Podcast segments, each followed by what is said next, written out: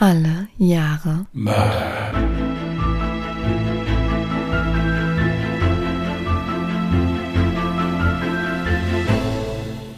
Herzlich willkommen zu Alle Jahre Mörder, der True Crime Podcast mit Christian, hallo. Und Jasmin. Hi. das Und war heute ein bisschen kürzer. Wir haben keine Zeit, wurde mir eben gesagt. Deswegen nur so etwas kürzer. Nächstes Mal machen wir dann wieder länger. Ja, ihr Lieben, da wären wir wieder und wünschen euch einen schönen Sonntag. Vielmehr, wir sind jetzt heute samstags, aber ihr hört uns ja am Sonntag, also schönen Sonntag allen zusammen. Wir hoffen, allen geht's gut. Erstmal Dankeschön, dass ihr alle so fleißig auch am Donnerstag schon wieder Podcast gehört habt. Das hat uns sehr gefreut, gab auch wieder ganz viele nette Zuschriften. Und auf eine der Zuschriften oder auf mehrere könnte Jasmin jetzt vielleicht mal kurz eingehen. Ich hänge irgendwie noch bei dem Satz fest, wir sind Samstag. Hast du das gerade gesagt? Egal. Ähm, ja, wir haben einige Zuschriften bekommen. Da freuen sich doch einige tatsächlich auf unsere Podcast-Idee, in der wir einfach ein bisschen privater plaudern. Fernab vom True Crime-Thema, einfach ein bisschen privates Geschwätz, je nachdem, was für ein Thema uns gerade im Kopf rumschwirrt. So dieses typische Hin und Her, was eben so zwischen uns ganz gut funktioniert und den ein oder anderen mit Sicherheit zum Lachen bringen könnte. Und wir wurden auch gefragt, ob wir vielleicht mal ein paar private Informationen zu uns mit euch teilen würden. Das würden wir dann tatsächlich auch in dem neuen Podcast machen. Ach, das machen wir nicht jetzt. Ach so, ja gut, also ich bin äh, 35, nicht verheiratet, keine Kinder, ich habe eine Katze. Ja gut, ich hatte das jetzt ein bisschen schöner aufgearbeitet. Ich habe einen zweiseitigen Text hier vor mir liegen. Ja, ich würde auch auf kurze Kindheitserlebnisse eingehen und so weiter. Aber äh, gut, wenn das jetzt nicht gewollt ist, okay, dann, dann halt nicht, ja. Nein, also, wie gesagt, wir sind wirklich angeschrieben worden, erzählt doch mal das oder was macht ihr denn und warum macht ihr das überhaupt? Und das werden wir wirklich in den neuen Podcast so ein bisschen mit einfließen lassen, wie Jasmin schon sagte. Da wird es dann ein bisschen privater werden mal. Ja gut, aber das Kurzprofil kannst du jetzt von dir auch mal preisgeben, oder? Ja, natürlich. Also ich äh, bin noch 39, ja. Bin verheiratet, habe keine Kinder, habe keine Katze. Dafür hast du mich. Es ist faszinierend, dass ich genau das jetzt sagen wollte und es dann runtergeschluckt habe, ja. Ich wusste es. Aber da, da ich keine Katze habe, ja, ich bin der Patenonkel von Jasmins Katze. Richtig. Und das ist mindestens genauso eine verantwortungsvolle Aufgabe, wie selbst eine Katze zu haben. Mhm. Ja? Ja, das war, war jetzt auch so das Diskursprofil. Mehr hattest du jetzt auch nicht gesagt, glaube ich, gell? Nee. Nein, Alles andere erfahrt ihr dann in unserem genau. frischen Podcast, der noch nicht existiert. Also habt noch ein wenig Geduld. Ich bin leider noch nicht ganz fit. Wir haben jetzt auch Samstagabend. Das heißt, ich habe auch nicht mehr wirklich viel Zeit, um jetzt den Fall einzusprechen und im Anschluss dann zu schneiden. Dementsprechend wird's vielleicht nächste Woche passieren oder spätestens dann im Februar. Ja, und dann gibt's wirklich Fakten, Fakten, Fakten, ja, also alles quasi. Nein, also wir sind sehr gespannt drauf, wir freuen uns sehr auf das, auf das neue Projekt und wir hoffen, dass es euch gefällt. Natürlich True Crime-mäßig geht's ganz normal weiter hier auf dem Kanal wie gehabt. Das ist einfach nur so. Im Prinzip Outtakes ein kleines bisschen länger, wenn man es so nimmt. Und den Namen willst du immer noch nicht verraten. Nein, ich denke nicht. Okay. Wir halten es spannend. Ja, wenn du möchtest, dann kannst du dich jetzt ganz entspannt zurücklehnen, dir vielleicht noch ein Käffchen machen oder so. Nein, ich trinke doch keinen Kaffee im Moment. Aber das liegt nicht an dir, sondern an, an gesundheitlichen so. Gründen. ja, stimmt. Aber ich habe mir einen Kräutertee gemacht, den ich jetzt trinken würde. Sehr schön. Übrigens in einer Tasse mit der Aufschrift Streamer des Jahres. Ja, bester Streamer des Jahres. Ah, ja, Ja. Entschuldigung. Da gehen auch Grüße raus im Übrigen. Ja, Derjenige weiß schon, wer gemeint ist. Vielen, vielen Dank. richtig. Von mir auch übrigens. Vielleicht besitze ich eine ähnliche Tasse.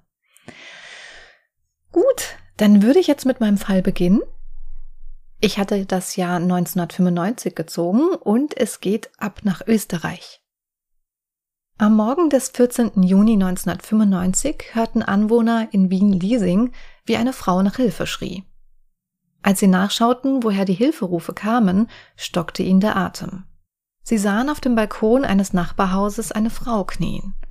Sie war komplett nackt und an den Händen und Füßen gefesselt. Ihre Augen schienen ebenso verbunden zu sein. Sofort alarmierten sie den Notruf. Als die Polizei eintraf, ahnte noch niemand, dass dieser Notruf zu einem der spektakulärsten Mordfälle Österreichs führen wird. Bei der Frau, die es trotz der Fesseln schaffte, auf sich aufmerksam zu machen, handelte es sich um die 39-jährige Hannelore F. Sie erzählte den Beamten, was 20 Stunden zuvor geschehen war. Gegen 22.30 Uhr des Vorabends parkte sie gerade vor ihrem Haus ein, als sie beim Aussteigen von einem Mann überfallen wurde. Der Täter würgte die hilflose Frau, bis sie ohnmächtig wurde. Anschließend legte er ihr Handschellen an und verfrachtete sie in den Kofferraum des Wagens. Als sie wieder zu Bewusstsein kam, zerrte der Täter sie gerade aus dem Kofferraum bis in sein Haus. Dort musste sie einige qualvolle Stunden über sich ergehen lassen, in denen er sie mehrfach vergewaltigte. Doch damit nicht genug. Unter Mordandrohung erpresste er von ihr noch den Code für ihre Bankkarte und das Losungswort für ihr Sparbuch. Anschließend legte er ihr Handschellen um die Füße und verband diese mit den Handschellen an ihren Händen. Ihre Augen klebte er mit Tape zu. Sie lag nun also völlig wehrlos auf dem Bauch. Sie konnte nicht sehen und sich nicht bewegen, da ihre Hände hinter ihrem Rücken mit den Handschellen ihrer Füße verbunden waren. Am nächsten Morgen ließ er sein Opfer nackt und gefesselt zurück und machte sich mit ihrem Auto auf dem Weg zur Bank. Nachdem sie hörte, wie der Wagen wegfuhr, nahm sie ihren ganzen Mut zusammen und versuchte sich irgendwie von den Handschellen zu befreien. Nach mehreren Anläufen gelang es ihr tatsächlich, die Verbindung zwischen ihren Fuß und Handschellen zu lösen. Jedoch konnte sie nach wie vor nichts sehen und sich nur kriechend fortbewegen. Was sie allerdings sehr gut konnte, hören, denn sie konnte Straßengeräusche wahrnehmen. Der Täter muss also vermutlich ein Fenster offen gelassen haben. Sie entschied also, bis zu diesem Fenster zu kriechen und dort um Hilfe zu rufen. Als sie den Geräuschen immer näher kam, stellte sie fest, dass es sogar eine Balkontür war, die der Täter offen stehen lassen hat. Sie konnte ihr Glück kaum fassen und bewegte sich vorsichtig vor, bis auf den Balkon, wo sie es schließlich schaffte, mit Hilferufe auf sich aufmerksam zu machen. Der Täter hob in der Zwischenzeit insgesamt 25.000 Schilling, rund 1.800 Euro ab und machte sich wieder auf den Heimweg. Als er ankam, sah aus der Ferne die Polizei, Rettungs- und Feuerwehrwagen vor seinem Haus stehen.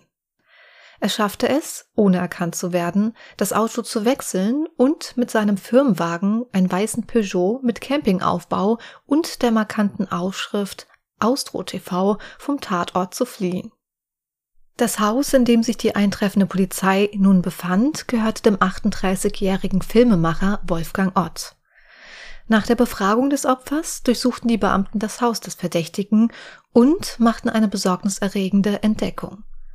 Sie fanden einige Sachen der vermissten Bankangestellten Sonja S. Die 23-Jährige wurde seit dem 30. Mai 1995 vermisst. Ihre Eltern waren sich sicher, dass ihr was zugestoßen sein musste. Jedoch vermutete die Polizei freiwilliges Verschwinden, da in ihrer Wohnung der Videorekorder, die Stereoanlage, der Fernseher, der Staubsauger und sogar ihre Perserkatze samt Käfig und Futter verschwunden waren. All diese Gegenstände, bis auf die Perserkatze, fand man nun jedoch im Haus von Wolfgang Ott wieder.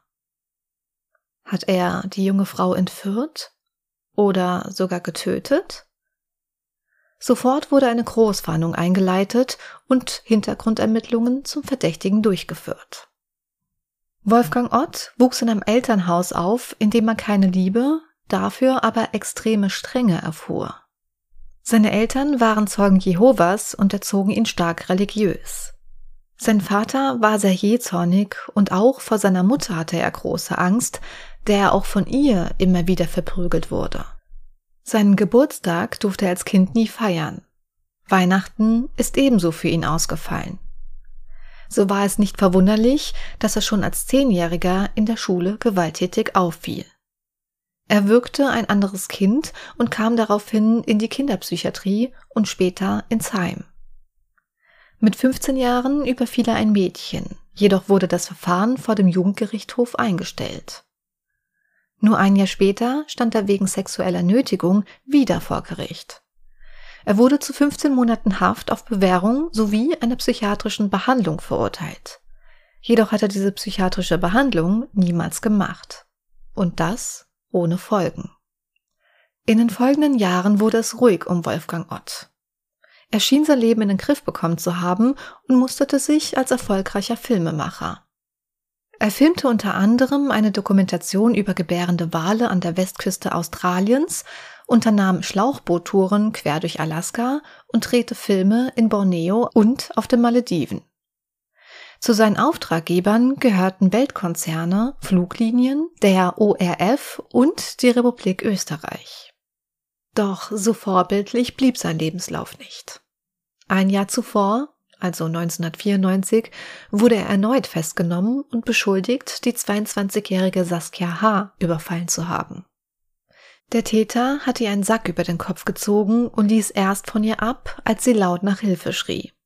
Aus Angst, Passanten könnten auf ihn aufmerksam werden, rannte er davon. Da sein Auto jedoch unmittelbar beim Tatort geparkt war, wurde er von einem Beamten festgenommen, als er gerade in sein Auto einsteigen wollte. Bei der Vernehmung stritt Wolfgang Ott alles ab und behauptete, dass er sein Auto schon Stunden zuvor dort abgestellt hätte. Tatsächlich trug er bei der Festnahme auch andere Kleidung als die vom Opfer beschrieben. Jedoch fand man in seinem Haus später ein verschwitztes Oberteil, welches zu der Beschreibung des Täters passte. Die Ermittler waren sich sicher, dass er die eineinhalb Kilometer nach Hause gerannt war, um sich umzuziehen. Jedoch wurde er bei der darauffolgenden Verhandlung aufgrund von mangelnder Beweise freigesprochen. Im Laufe der weiteren Ermittlungen kam ein neuer Verdacht auf. Könnte Wolfgang Ott auch was mit dem Verschwinden der 19-jährigen Karin M. zu tun haben?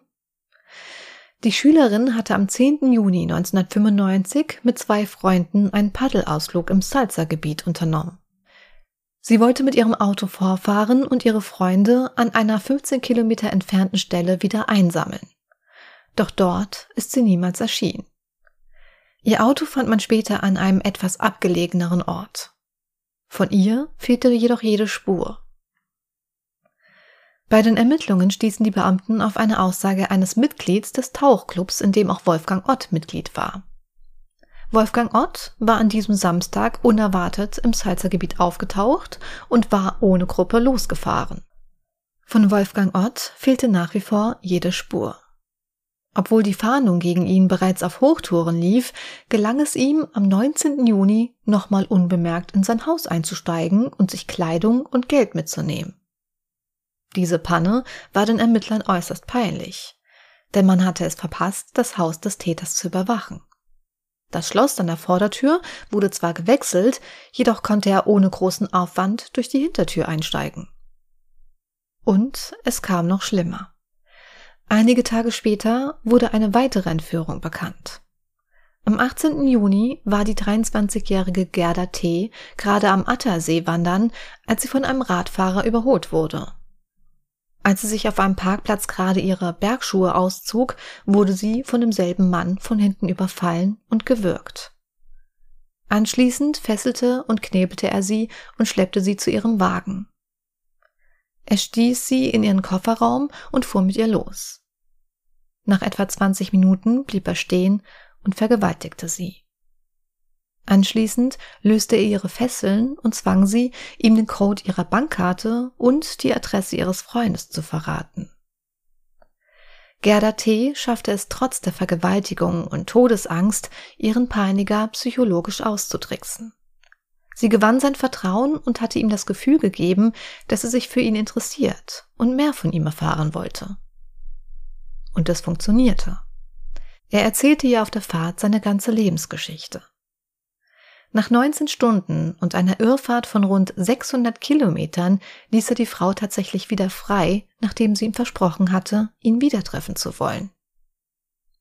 Die 23-Jährige stand derart unter Schock, dass sie sich erst einen halben Tag nach ihrer Entführung ihrem Vater anvertraute.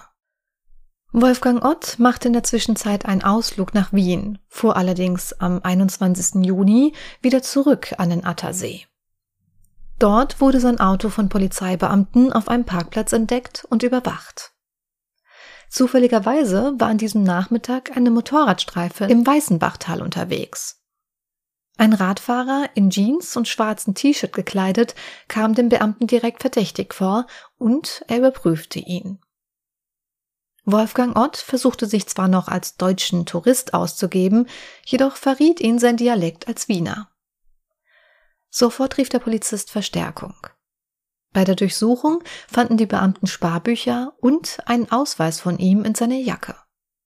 Außerdem noch eine Garotte in seiner Hosentasche. Dies war wohl das Werkzeug, das er nutzte, um die Frauen lautlos von hinten zu erdrosseln. Die Beamten waren sich nun sicher, den gesuchten Täter endlich gefunden zu haben. Wolfgang Ott ließ sich widerstandslos festnehmen. Er gestand die Entführung der 39-jährigen Hannelore F. am 13. Juni sowie der 23-jährigen Gerda T. am 18. Juni. Zum Erstaunen der Ermittler legte er sogar ein Teilgeständnis zu dem Fall der vermissten Bankangestellten Sonja S. ab. Er gab zu, sie am 30. Mai entführt zu haben. Ich habe sie mit Leukoplast gefesselt und mit einem Tuch geknebelt. Danach habe ich das Mädchen in ihrem Auto in mein Haus gebracht. Dort habe ich sie auch an den Bein gefesselt. Ich fragte sie über ihr Leben aus und erpresste schließlich den Code für ihre Bankkarte. Sexuell habe ich sie aber nicht angerührt. Beim Bankautomat hob ich dann 5000 Schilling und 363 Euro ab und fuhr anschließend in ihre Wohnung. Ich nahm einige Haushaltsgeräte und die Katze der Frau mit.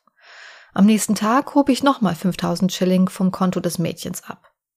Ihr Auto stellte ich anschließend ab und holte mein eigenes Fahrzeug. Am 3. Juni bin ich mit ihr zu einem Parkplatz an der A1 bei Pressbaum gefahren. Dort habe ich sie an einem Baum gefesselt. Aber nicht fest, damit sie leicht freikommt. Ich habe zu ihr gesagt, sie soll langsam bis 1000 zählen. Dann darf sie sich befreien. Doch die Ermittler glaubten ihm die Geschichte nicht. Schließlich hätte man Sonja S. sonst mittlerweile finden müssen. Wolfgang Ott zeigte sich in den Verhören immer höflich und nett, jedoch gab aber nur das zu, was man ihm auch beweisen konnte. Bei allen anderen Vorwürfen stellte er sich ahnungslos. Am Donnerstag, den 22. Juni, schien man mit den Ermittlungen endlich voranzukommen. Es wurde im Uferbereich der Salza eine Handtasche gefunden, die von der Mutter von Sonja S. als Eigentum ihrer Tochter identifiziert wurde. Da die Handtasche an demselben Uferstück gefunden wurde, wo Wolfgang Ott am Wochenende mit Gerda T. gewesen war, war man sich nun sicher, dass man dort die Leiche von Sonja S. finden könnte. Als man ihn mit dem Fund der Handtasche konfrontierte, blieb er weiterhin bei seiner Aussage, dass er Sonja S. bei Pressbaum freigelassen haben will.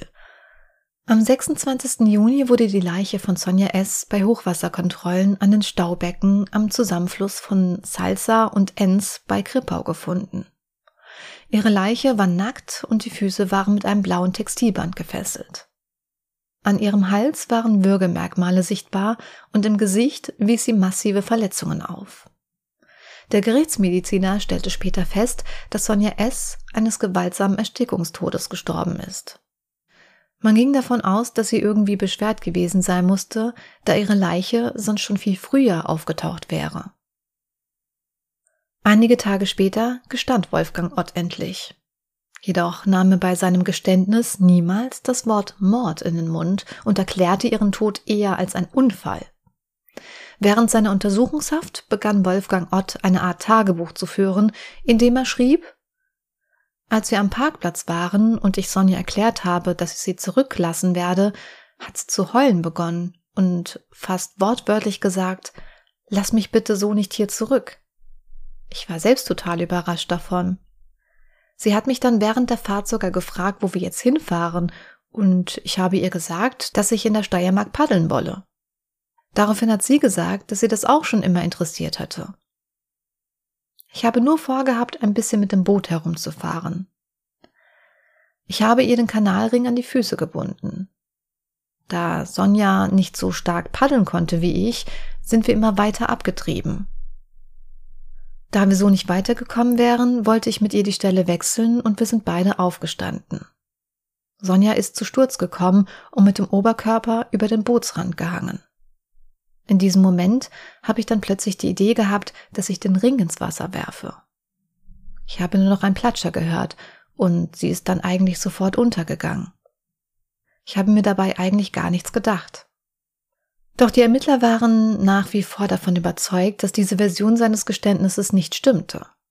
Auch beim Lokalaugenschein am 14. Juli verstrickte er sich immer mehr in Lügen. Als sie versuchten, die Tat nachzustellen, behauptete er, dass er und Sonja S. aufrecht sitzend unter einer Brücke durchgetrieben seien. Jedoch konnte das nicht stimmen. Zum damaligen Zeitpunkt war der Wasserstand um etwa eineinhalb Meter höher als beim Lokalaugenschein. Beide hätten sich also ganz flach hinlegen müssen, um unter den Traversen der Brücke durchzukommen. Ende Juli 1996 wurde Wolfgang Ott wegen des Mordes an Sonja S. und wegen zweier Vergewaltigungen und Freiheitsentziehung angeklagt. Karen M. wurde in der Anklageschrift mit keinem Wort erwähnt. Man hatte zwar zwei Haare in seinem Auto gefunden, die mit einer Wahrscheinlichkeit von 99,8 Prozent von Karen M. stammten, jedoch reichte dies nicht für eine Mordanklage aus. Schließlich hatte man ihre Leiche nach wie vor nicht finden können. Drei Sachverständige erklärten Wolfgang Ott für hochgradig abnorm, aber zurechnungsfähig. Laut Gutachten waren bei ihm keine Bewusstseinsstörungen nachweisbar, die im Sinne des Gesetzes einer Geisteskrankheit gleichkämen. Der Untersuchte war in der Lage, das Unrechtmäßige seines Handels einzusehen und sich gemäß dieser Einsicht zu verhalten. Wolfgang Otts Anwalt hatte noch mit einem absurden Experiment beweisen wollen, dass sein Mandant niemals die Absicht hatte, Sonja S. zu töten. Er veranstaltete also eine private Tatrekonstruktion, in der er sich einen 15 Kilo schweren Betonklotz an die Beine binden ließ und aus einem Zweimannboot ins Wasser fallen ließ. Er schaffte es tatsächlich unter größten Anstrengungen, ans circa 10 Meter entfernte Ufer zu schwimmen. Jedoch konnte man dies nicht mit der Situation, in der sich Sonja S. befand, vergleichen. Schließlich hatte der Anwalt dieses Experiment an der alten Donau und nicht an der reißenden Salza gestartet.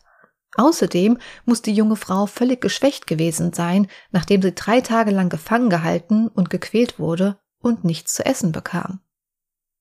Das Experiment sollte dennoch beweisen, dass Wolfgang Ott angenommen habe, dass Sonja S. es alleine ans Ufer schaffen würde.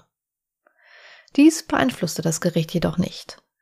Am 3. Oktober 1996 wurde er wegen Mordes an Sonja S. und zweier Vergewaltigung zu lebenslanger Haft und Einweisung in eine Anstalt für geistig abnorme Rechtsbrecher verurteilt. In der Nacht vom 5. auf den 6. Juni 1997, also fast zwei Jahre nach dem Verschwinden der 19-jährigen Karen M., machte ein Oberförster in einem Wald bei Palfau ein grausamen Fund. Als er dabei war, einen alten Forstweg wieder zu aktivieren und auf einem Streifzug durchs Dickicht war, stieß er auf einen skelettierten Kopf und ein Oberschenkelknochen. Die Ermittler vermuteten sofort, dass es sich um die sterblichen Überreste von Karin M. handeln könnte. Der Vater des Mädchens, ein Zahntechniker, konnte anhand des Gebissabdrucks das tote Mädchen als seine Tochter identifizieren. Auch ein Vergleichstest mit den in Wolfgang Otts Wagen gefundenen Haare war nun möglich, da sich am Schädel noch genügend Haare befanden. Der Fundort wurde anschließend akribisch untersucht und man fand weitere Knochenteile sowie Ohrringe und Stofffetzen einer Jeans. Im Halsbereich wurden Reste weißer Spitze sichergestellt. Und es wurden Reste eines Kajakgurtes an den Skelettteilen der Füße sichergestellt. Die Mordkommission kam abschließend zu dem Ergebnis, dass Karin M. Fußfesseln angelegt wurden und sie anschließend mit einem BH erdrosselt wurde. Danach wurde ihre Leiche notdürftig vergraben. Die Staatsanwaltschaft überlegte nun, ob man aus Kostengründen überhaupt noch mal Anklage erheben soll. Die österreichische Justiz erlaubt nach Verhängung einer Höchststrafe ohnehin kein zusätzliches Strafmaß. Allerdings hätte ein weiterer Schuldspruch aber Einfluss auf eine mögliche vorzeitige Entlassung, die im Falle von lebenslang frühestens nach 15 Jahren beantragt werden kann. Das Gericht entschied sich schließlich für die Anklage und zog eine US-Expertin des FBI zu Rate. Diese fand heraus, dass bei der Fußfessel von Sonja S. und Karen M. dieselbe Knüpfungsart angewendet wurde. Außerdem konnte bestätigt werden, dass die Art, wie die Opfer getötet wurden, was ihr Peiniger davor mit ihnen tat und nach welchen Kriterien er sie aussuchte, identisch waren. Es war ein reiner Indizienprozess, da Wolfgang Ott vor Gericht weiterhin beteuerte, ich habe mit ihrem Tod nichts zu tun. Bitte glauben Sie mir, ich war es nicht. Doch die Geschworenen glaubten ihm nicht. Wolfgang Ott wurde im Februar 1999 ein zweites Mal schuldig gesprochen. Im Juli 2004 sorgte er erneut für Schlagzeilen, da er einen Fluchtversuch aus der Grazer Haftanstalt unternahm. Er versteckte sich während seiner Tätigkeit in der Tischlerei in einer mit Schnappscharnieren gesicherten Kiste und ließ sich von Mithäftlingen auf einen anstaltseigenen LKW laden, der ins Außenlager Maria Lankowitz fahren sollte. Am Gefängnistor wurde Ott jedoch bei einer routinemäßigen Kontrolle des Fahrzeuges entdeckt. Ihm wurden wegen seines Fluchtversuchs Vergünstigungen entzogen. Aus der Tischlerei und der dortigen Tätigkeit wurde er vorerst abgezogen. Außerdem bekam er drei Wochen Einzelhaft. Sein Fluchtversuch führte außerdem zur Installierung eines Pulsfrequenzmessgerätes im Schleusenbereich. Im April 2017 hörte man zuletzt von dem Frauenmörder. Mit 59 Jahren wollte er sein Leben mit ungewöhnlichen Mitteln beenden. Der mittlerweile an Krebs erkrankte Inhaftierte versuchte sich mit 20 Schmerzpflaster voller Morphium das Leben zu nehmen. Er klebte sich seinen kompletten Körper damit ab und wurde daraufhin in das Kremser Krankenhaus eingeliefert. Drei Tage lang lag er im Koma, bis er anschließend wieder in die Justizanstalt zurückgebracht wurde. Seitdem wurde es ruhig um Wolfgang Ott. Okay. Tatsächlich ein Fall, von dem ich noch nie gehört habe, aber das Interessante ist, der Name Wolfgang Ott kommt mir irgendwie so bekannt vor. Ich muss mir nachher unbedingt mal ein Foto angucken, ob ich da vielleicht irgendeine Querverbindung habe oder sowas. Aber der Name ist mir irgendwie bekannt vorgekommen. Tatsächlich kam mir der Name auch bekannt vor, obwohl ich auch von diesem Fall jetzt eigentlich noch nie was gehört hatte. Ich habe leider vergessen, jetzt gerade schon ein Foto parat zu legen in die Dropbox, aber unsere Zuhörerinnen und Zuhörer werden natürlich ein Foto wie jeden Sonntag auf Instagram dazu finden und auch auf Twitter. Ihr könnt uns übrigens auf Instagram finden unter @allejahremörder mit OE geschrieben oder auf Twitter unter @allejahremorde. Ja, und wenn ihr wollt, könnt ihr uns auch gerne noch als Anregung eine E-Mail schreiben unter contact@allejahremörder.de, Mörder mit OE geschrieben. Der hat mir meinen Text geklaut. Das wollte ich schon immer mal machen. Ich bin total stolz, dass ich das so fehlerfrei hingekriegt habe jetzt. Ja, ich bin auch sehr stolz auf dich. Ja, ich bin auch sehr stolz auf dich, weil man muss mal dazu sagen, Jasmin hat hier, ich nenne es jetzt mal ihren Alcázar-Fall gefunden. Bei mir war es nämlich so, dass bei der Recherche zu den Alcázar-Mädchen ich bald verzweifelt bin anhand der Quellen und der ganzen Fakten und so. Und Jasmin hat sich diesen Fall hier vorgenommen, der wirklich sehr, sehr verstrickt ist und das hat sie total toll hingekriegt. Finde ich total übersichtlich. Danke. Ja. Also drei Sachen fand ich wirklich jetzt total faszinierend. Zum einen, dass der es zweimal geschafft hat, in seine Wohnung zu gehen. Also einmal hat er ja nur sein Auto gewechselt, das andere Mal ist er in seine Wohnung gegangen, hat sich mal in Ruhe umgezogen. Ohne dass der in irgendeiner Form da dingfest gemacht wurde. Hm. Das ist schon eine stramme Leistung der Polizei. Muss ich echt sagen. Und es ist noch etwas Peinliches passiert, denn die Mutter von Sonja S. hatte eigentlich darum gebeten, dass das Haus von Sonja S. überwacht wird. Wurde es aber nicht und so konnte er, nachdem er sie entführt hatte, jederzeit einfach wieder zurück zu ihrem Haus fahren und das Ganze eben ausräumen. Wäre die Polizei vor Ort gewesen, ja, dann hätte er genau zu dem Zeitpunkt schon längst dingfest gemacht werden können. Ja, oder auch, wo diese Frau da jetzt auf dem Balkon gefunden wurde, dass da der Tatort und auch die Straße gesichert wird, ist ja klar. Und dann geht er da einfach hin, kann sein Auto nehmen und kann wegfahren. Ja, ja, also das. Vor allem war es dann auch noch so ein mega auffälliges Auto. Eben, also das fand ich jetzt faszinierend. Das äh, war das eine. Und was ich krass fand zum Schluss war diese Diskussion, ja, lohnt sich das denn aus Kostengründen überhaupt dann nochmal ein Gerichtsverfahren aufzumachen? Also wie werden sich diese Angehörigen gefühlt haben? Ja, das Ding ist halt natürlich, ja, aus der Sicht betrachtet absolut. Das Problem ist, er hat ja schon lebenslang bekommen. Also länger als lebenslang hätte er ja nicht bekommen können und darum ging's eben. Ob man deswegen dann nochmal ein Verfahren startet oder nicht. Sie haben sich ja zum Glück noch dafür entschieden, aus dem Grund, dass er dann nach 15 Jahren gar nicht mehr aus der Haft rauskommt. Also das kannst du vergessen. Er wird halt wirklich lebenslang eingesperrt sein. Gut, jetzt habe ich leider nicht erfahren, was aus ihm heute geworden ist. Wie gesagt, der letzte Eintrag wurde 2017 verfasst. Ähm, da war wieder eine Schlagzeilen wegen des Selbstmordversuchs. Da war er ja bereits schon 59 und an Krebs erkrankt. Also ob er überhaupt noch am Leben ist, das weiß ich nicht. Und wenn ja, dann ist es halt ganz schön ruhig um ihn geworden. Und mir ist eingefallen, dass ich noch einen weiteren Selbstmordversuch gar nicht reingepackt hatte. Das war nämlich auch direkt am Tag seiner Festnahme. Als er in U-Haft gekommen ist, hatte er einen Selbstmordversuch gestartet, der aber auch nach hinten losgegangen ist. Ja, jetzt so das ganze Bild, was man so von, von ihm da auch bekommt, während, während hier der Vorlesung von dir jetzt, der hat auch jetzt nicht übermäßig, ist auch jetzt nicht übermäßig brutal oder so rübergekommen, jetzt auch so in den Verhören der Polizei, war der ja auch sehr zuvorkommend, freundlich und hat ja teilweise dann auch was, was zugegeben, dann gut, dann teilweise wieder nicht, dann war ja teilweise auch wieder alles glatt gelogen. Das, ich sag mal so, umgangssprachlich, das war ein großer Schwätzer. Ja, also er konnte gut ja. mit Menschen, er konnte mhm. gerne einen Schein aufrechterhalten und das Allerschlimmste war, er hat sich immer so selbst die Opferrolle gegeben. Tatsächlich hat er immer auch während des Gerichtsprozesses dann eben seine Kindheit erwähnt und ist da in Tränen ausgebrochen, dass er überhaupt nichts dafür könnte und dass er ja eine ach so schlimme Kindheit hatte und dass es doch kein Wunder ist. Er musste sich selbst erziehen etc. pp. Ja, das hat ja leider nicht so funktioniert.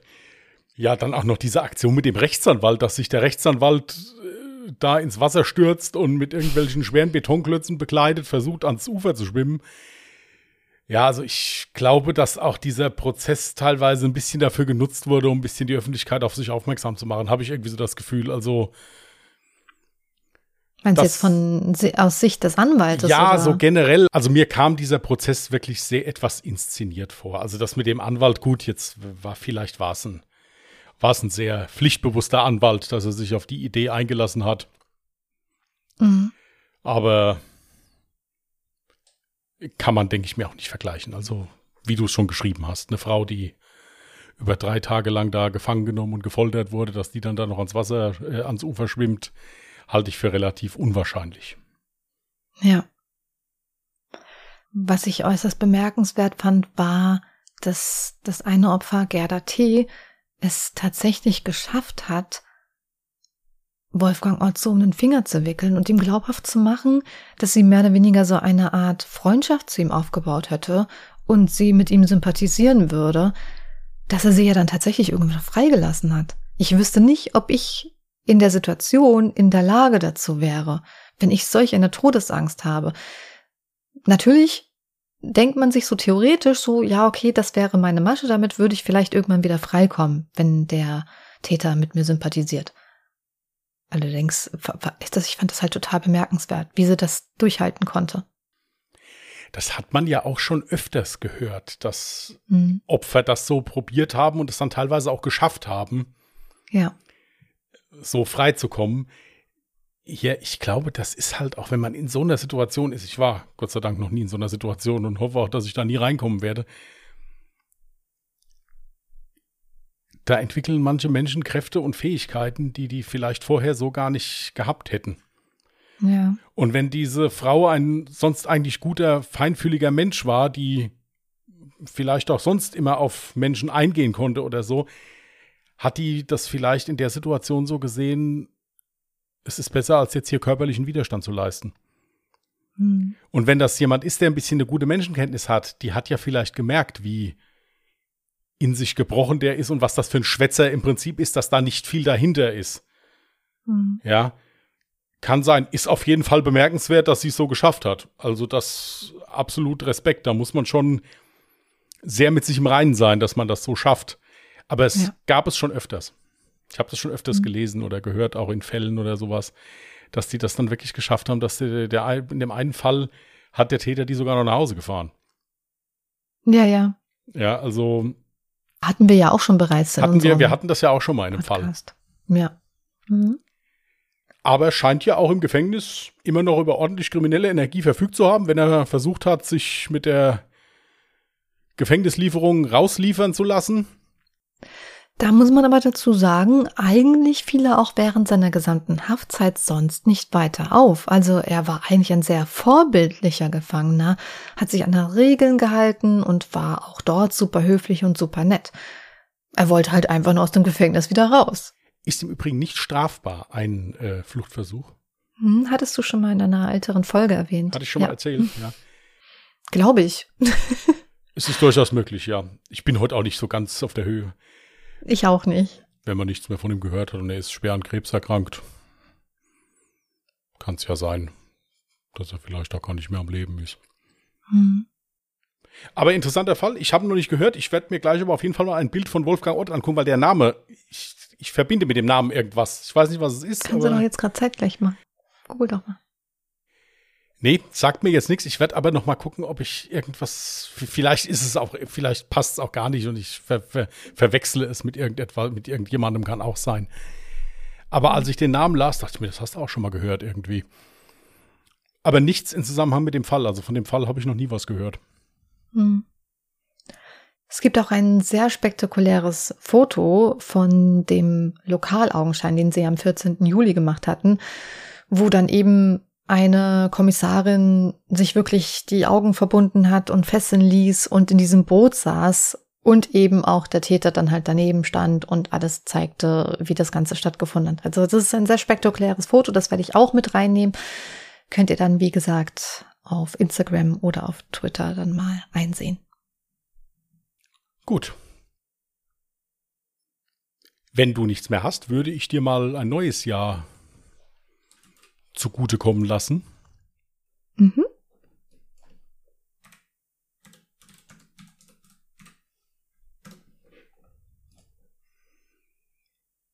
Millennium, das Jahr 2000. Okay, ich glaube, das hatten wir noch nicht. Dann gekauft.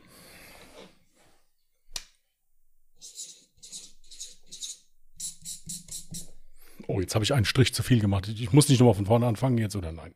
Nein, den nehme ich extra. Gut. ich mache das nächste Mal einen Strich weniger. Erinnert mich dran. Hey. So. Was, Was kann ich denn dafür, dass du mir jetzt einen extra Strich gegeben hast? Ich will das nächste Mal genauso viel Striche ja, haben. Noch einen, du kannst dann noch einen haben. So. okay, gut.